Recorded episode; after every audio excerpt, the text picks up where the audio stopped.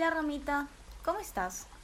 No sé, creo que bien, pero un poco pensativo sobre el tema del agua en los distritos de Lima. Esos temas son mis preferidos. Sabes que soy una gota y conozco muy bien de ese tema. Me gustaría responder tus preguntas. es cierto, Gota. No sé en qué pensaba para no preguntarte. Bueno, mi inquietud es que cada vez las familias de Lima tienen problemas de cortes de agua y esto tiene relación con la escasez de la misma.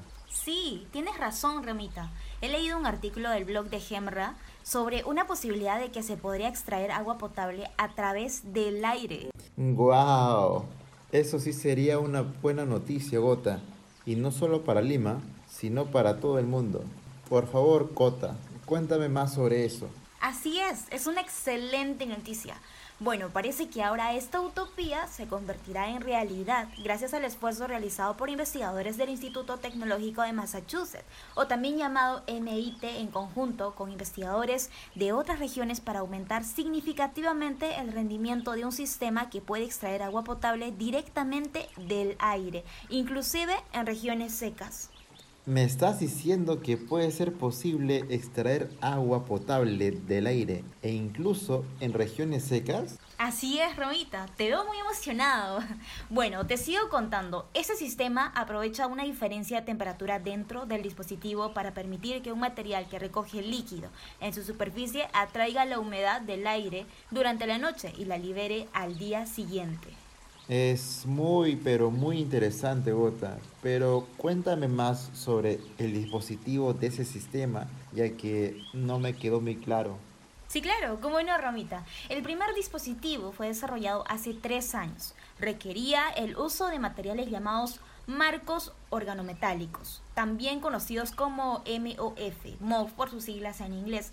Lamentablemente los MOF no, en realidad son caros y de suministro limitado. Además, la salida de agua de este prototipo no era suficiente para su uso práctico.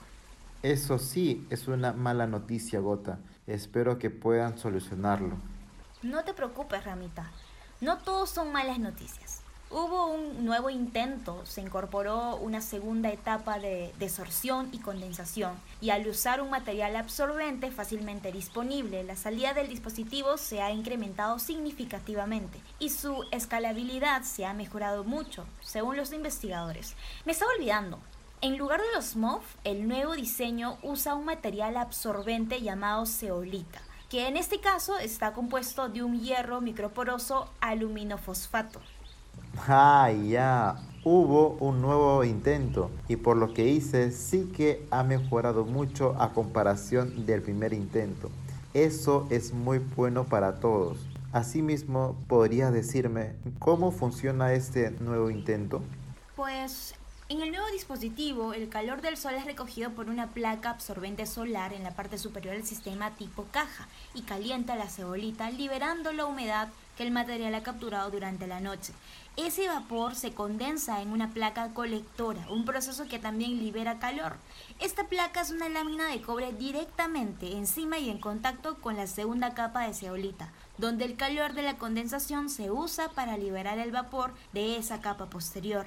Las gotas de agua recogidas de cada una de las dos capas pueden ser canalizadas juntas en un depósito colector. ¡Guau! Suena muy interesante lo que dice Cota. Pero, ¿sabes si ya han probado el nuevo sistema con algún objeto y en algún lugar? Sí, te quería hablar justo de eso. Este prototipo inicial del nuevo sistema fue probado en una azotea en el MIP antes de las restricciones pandémicas el dispositivo producía agua a un ritmo órdenes de magnitud mayor que la versión anterior, según Wang. Discúlpame, Gota, pero ¿quién es Wang? ¿Es alguna encargada de ese proyecto? Sí. ¿Cómo adivinaste, Romita? Eres muy curioso. bueno, te cuento. Evelyn Wan es la jefa del Departamento de Ingeniería Mecánica del Instituto Tecnológico de Massachusetts y representante encargada de esa innovación. Y también está, déjame recordar, déjame recordar, a la Alina Lapotin, investigadora que desarrolló el nuevo diseño. Señala que la clave del sistema mejorado está en su arquitectura de dos etapas.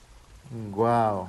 sí que tienen un trabajo muy arduo para buscar soluciones sobre el tema de convertir el aire en agua potable.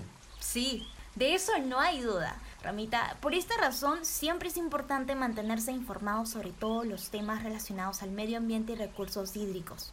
Sí, sí, lo sé Gota, ya que es nuestro único hogar y todos debemos de cooperar para mantenerla con buena salud. Bueno Gota, me voy, se me hizo tarde. Tengo que ir a ayudar a mi papá Rama con algo de sus herramientas. Oh, entiendo, Ramita. Gracias por estar siempre atento a escucharme. Espero que muy pronto este sistema sea implementado y que funcione para todos los países del mundo, ya que el agua últimamente está siendo un recurso escaso. Así que ya sabes, si quieres informarte más sobre estos temas, visita nuestras redes sociales. Allí tocamos los temas eh, de recursos del agua y medio ambiente y también podrás enterarte de más detalles de nuestro próximo podcast. Estamos en Instagram como GemraPuk y en Facebook nos puedes encontrar como Gemra. Tengo una pregunta. Yo ya me suscribí, obviamente. ¿Y tú, Ramita? Uy, Gota, yo creo que fui el primero en darle follow. ¿Y ustedes?